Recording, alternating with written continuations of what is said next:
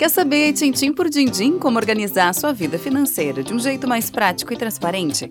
Então você tem que conhecer a planilha de controle de orçamento doméstico da Sabem. Esse é o terceiro episódio do Tintim por Dindim, o podcast da Sabem, uma empresa do ramo de seguros, previdência e serviços financeiros que está presente há quase 50 anos no mercado. Antes de qualquer coisa, feliz 2021! Tintim por Dindim. Quem está comigo nesta série de podcasts do projeto de consultoria financeira Tintim por Dindim é o diretor executivo financeiro da Sabem, Alexandre Girardi. No episódio anterior, falamos rapidamente de planilhas e simuladores. Hoje, vamos aprofundar o tema dessas ferramentas que foram criadas pela Sabem dentro do projeto Tintim por Dindim. E olha que legal, a primeira resposta do Girardi tem a ver com os nossos sonhos. O simulador, ele é de uma maneira bastante lúdica, é nós conseguirmos sonhar, identificar os nossos objetivos futuros, o que, que se quer e colocar isso no papel de uma forma que a gente possa identificar o que eu preciso fazer para realizar esses sonhos. Qual é o seu sonho? Seu sonho é uma viagem? Quanto você precisa para gastar para essa viagem? Seu sonho é realizar uma festa de aniversário, uma festa de casamento, ou seu sonho é tão somente guardar dinheiro para uma aposentadoria mais tranquila? Seu sonho é reorganizar as suas dívidas, enfim, comprar uma casa, um imóvel, um carro. Qual é o seu sonho?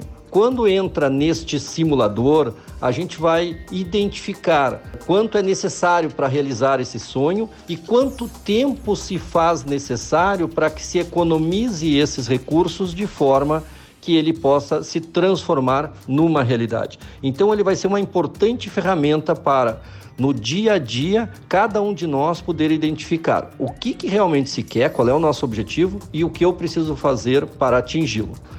Por outro lado, a planilha ela traz também para o nosso dia a dia um resumo de, de quanto a gente uh, recebe de dinheiro, quanto se ganha de dinheiro e quanto nós estamos gastando e principalmente aonde se gasta. Esses nossos gastos eles estão mais relacionados a gastos pessoais, são gastos que são necessários, são gastos que podem ser reorganizados, podem ser postergados aonde está se gastando esses recursos, para que, principalmente ao longo do tempo e de uma continuidade de análise, nós possamos fazer uma adequada reorganização financeira, de forma que o nosso mês ele seja um mês mais tranquilo, quando a gente se refere ao volume que está se recebendo e ao volume que está se gastando de recursos. Importante destacar que tanto o simulador quanto à planilha, ela é absolutamente de graça, está disponível nas nossas redes sociais, ela é muito fácil de manuseio, tá? É, é, é, é muito tranquila de se manusear e de se alimentar ela, de botar as informações e posteriormente conseguir fazer as análises necessárias. Como o Girardi falou, é fácil acessar a planilha de controle de orçamento doméstico da Sabem. Basta ir no Instagram, digitar Sabem Brasil e clicar no link da bio, certo? Ele também explicou com detalhes como funciona a planilha.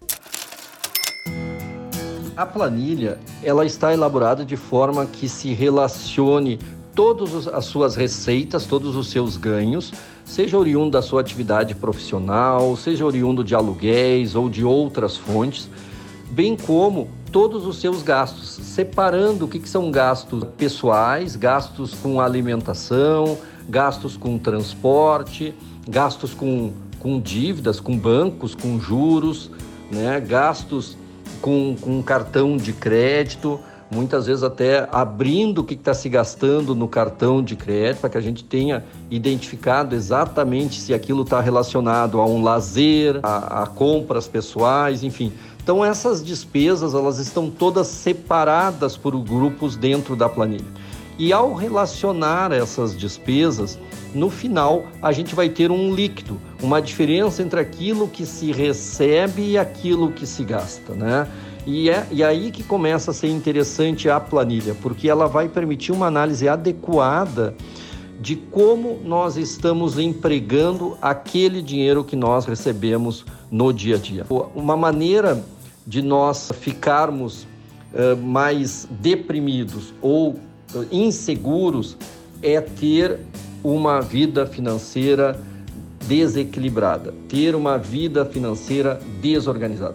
A partir do momento que nós conseguirmos organizar a vida financeira, certamente nós, nós estaremos mais seguros para fazer os encaminhamentos do dia a dia de uma maneira mais adequada.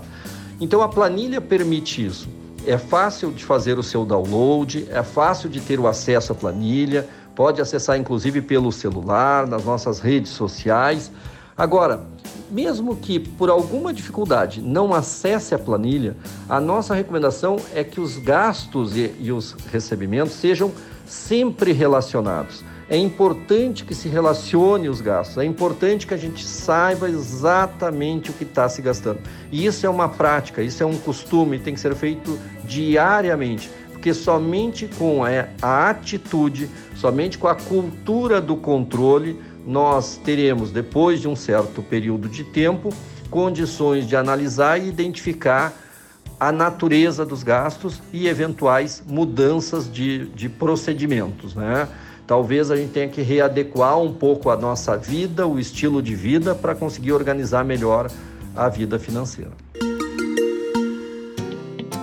A planilha é dividida em 13 categorias: renda familiar, habitação, alimentação, saúde, despesas financeiras, automóvel, deslocamento, despesas pessoais, lazer, investimentos, dependentes, despesas com pets e cartão de crédito. E trazendo bem para o dia a dia de todos nós, eu conversei com Gerard sobre as compras por impulso porque é comum chegar no final do mês e faltar din-din justamente por causa daquela oferta que eu nem precisava. O nosso dia a dia e o contato permanente com nossos clientes mostrou que é muito importante que a gente tenha essa organização financeira e de uma forma antecipada consiga se planejar para que não aconteça os gastos são feitos por impulso os gastos são feitos sem um pensar adequado. Os gastos são feitos sem ter um planejamento adequado. Esta falta de planejamento, que, que a experiência por vezes demonstra que isso acontece inúmeras vezes, ela fez com que a gente refletisse e oportunizasse para não só os nossos clientes, mas para, para a comunidade em geral, que tivessem acesso a uma planilha de forma que, ao aderi-la, eles conseguirão ter esse planejamento de uma forma adequada, conseguirão antecipar o que vai acontecer com a sua vida financeira se aquilo que está posto na planilha está correto. Então a gente vai conseguir se antecipar uma eventual falta de recursos ou inclusive se planejar para fazer uma reserva, para fazer um investimento adequado e conseguir se organizar de uma maneira mais adequada. Esse foi o Tintim por Dindim, o podcast da Sabem. Siga a gente no Instagram, arroba Brasil. Semana que vem tem mais. Até lá!